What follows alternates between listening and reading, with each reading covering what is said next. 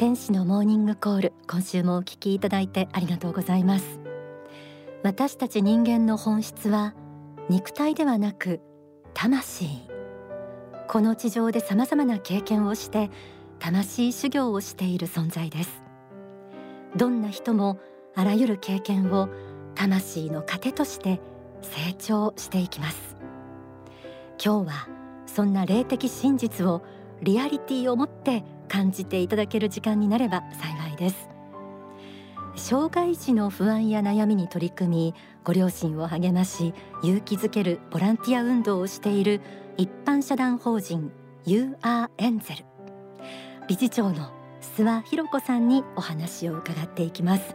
え2020年11月以来のご登場です。よろしくお願いします。よろしくお願いします。私自身この are の活動を知ってから障害を持った子どもたちに対する見方とかなんだろう心の態度がすっかり変わってなんだろうその魂の輝きとか可能性とかなんかもう尊敬の思いとかそんな気持ちになっています。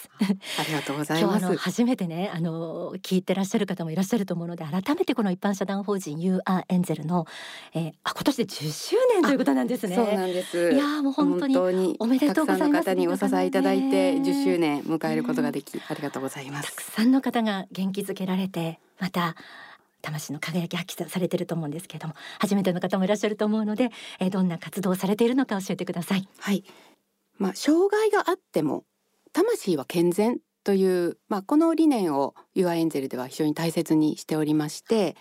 人間がこの世に生まれてくる時には人それぞれいろんな問題集を抱えて、まあ、生まれてくるというふうにあの幸福の科学で言われておりますけれども、まあ、その中で、えーまあ、障害というテーマを持って生まれてきた方々の中にもやはり生きる意味があり使命がありもっと積極的には「You はエンゼルあなたは天使っていう言葉に表現されているように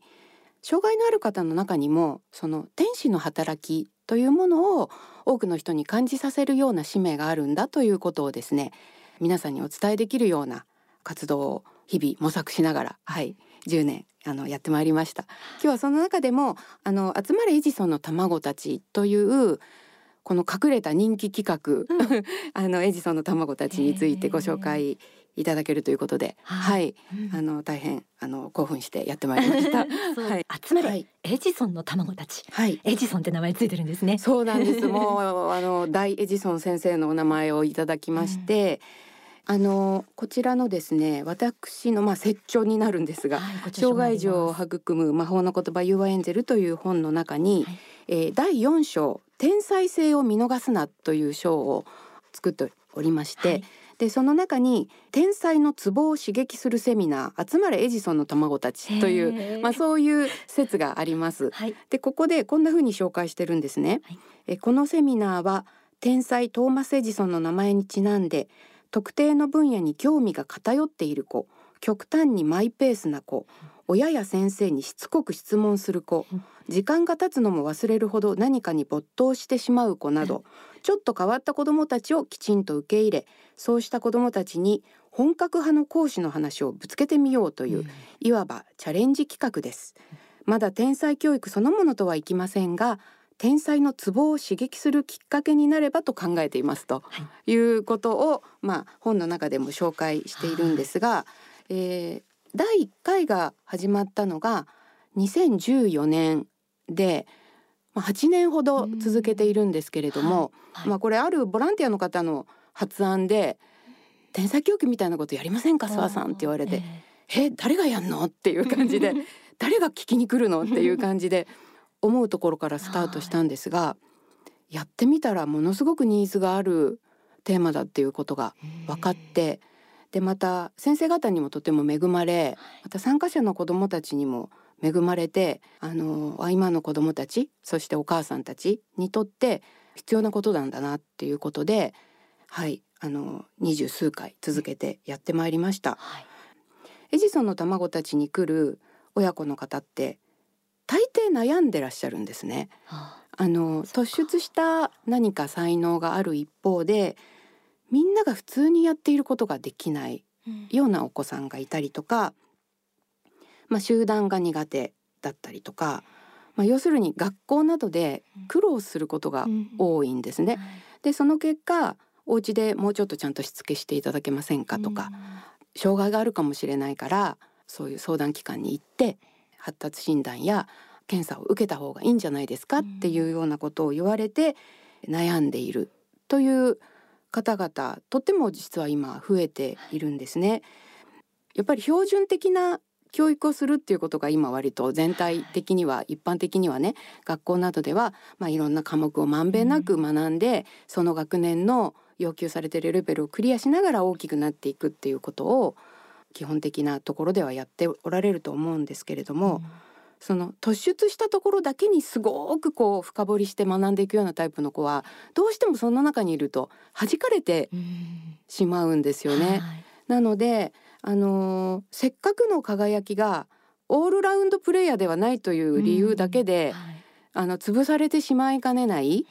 うん、そういうところがあるのでいやあなたはのそこは素晴らしいんだっていうことをしっかり伝えていく場所が必要だなと思いまして、はい、えー、先生方にも恵まれやってまいりました。はい、はい、えー、先頃3月の24、25と幸福の科学の千葉昇進館でこの集まれエジソンの卵たちが行われたそうです、はい、えー、ではスタッフがインタビューさせていただいた参加された方の声をお届けします。でこちらは重度の難聴で言葉が話せない太陽くん、えー、この春ハッピーサイエンスユニバーシティ HSU に入学されたそうです。そちらとお母さんの香里さんだそうですね。ちょっと声聞いてみましょう。障害が重い人はこう全く自分の意思表示ができない方も多いのでね、なんかそこでこう人格自体があるかないかって思われてる子たちが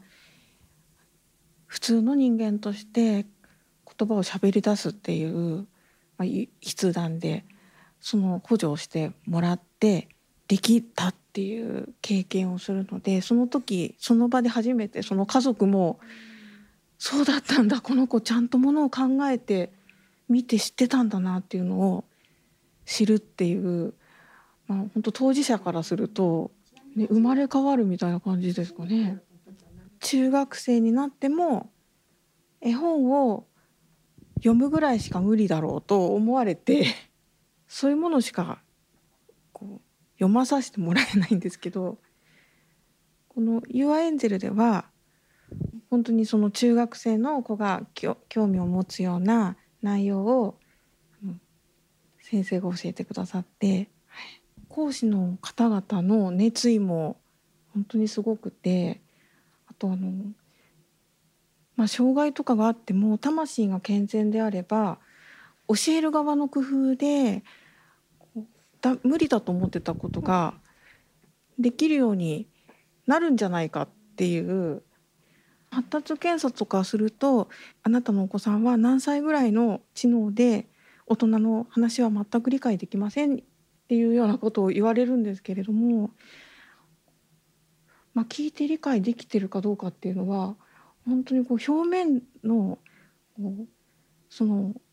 テストに答えられるかどうかっていうことでは本当にわからない部分が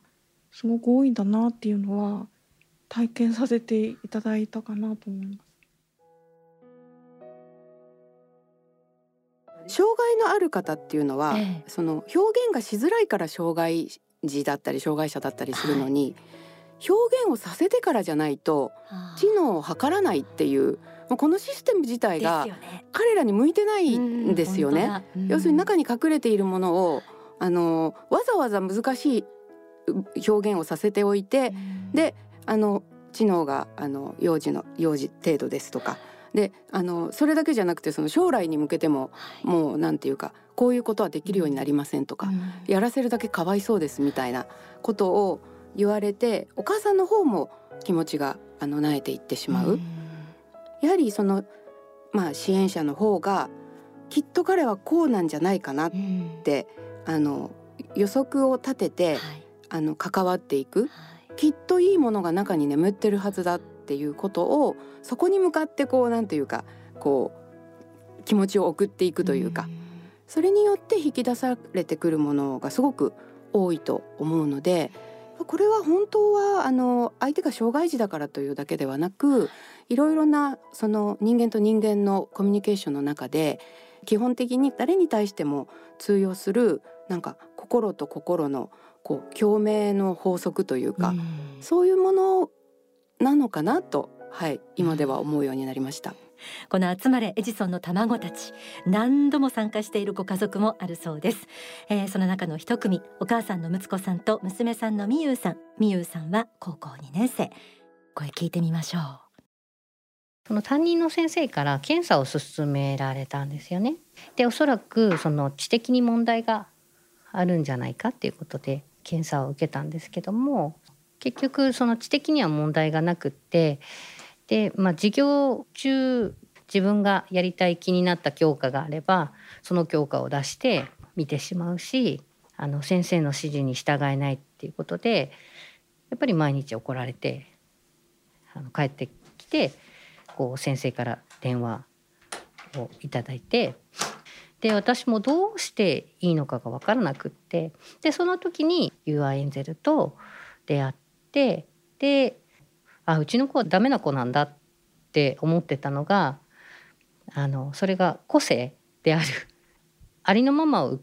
のその娘を受け入れられるようになったんですよね。なかなかそこまで行くのにもちょっと時間はかかったんですけどもあまりこううるさく言わなくなっていったんですよね。でそうすると自発的に あのできるようになって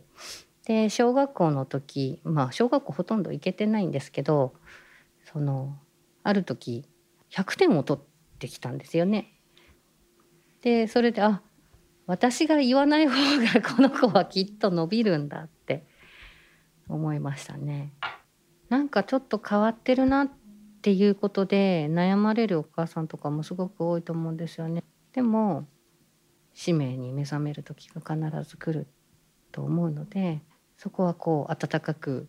あのこの子は今のままでいいんだあるがままでいいんだっていうことをその貫いて信じてあの子育てをしていただきたいなと思います。なんか学校とかに通ってるとやっぱ他人と比較しちゃってああ自分ってダメな人間なんだとかああ自分って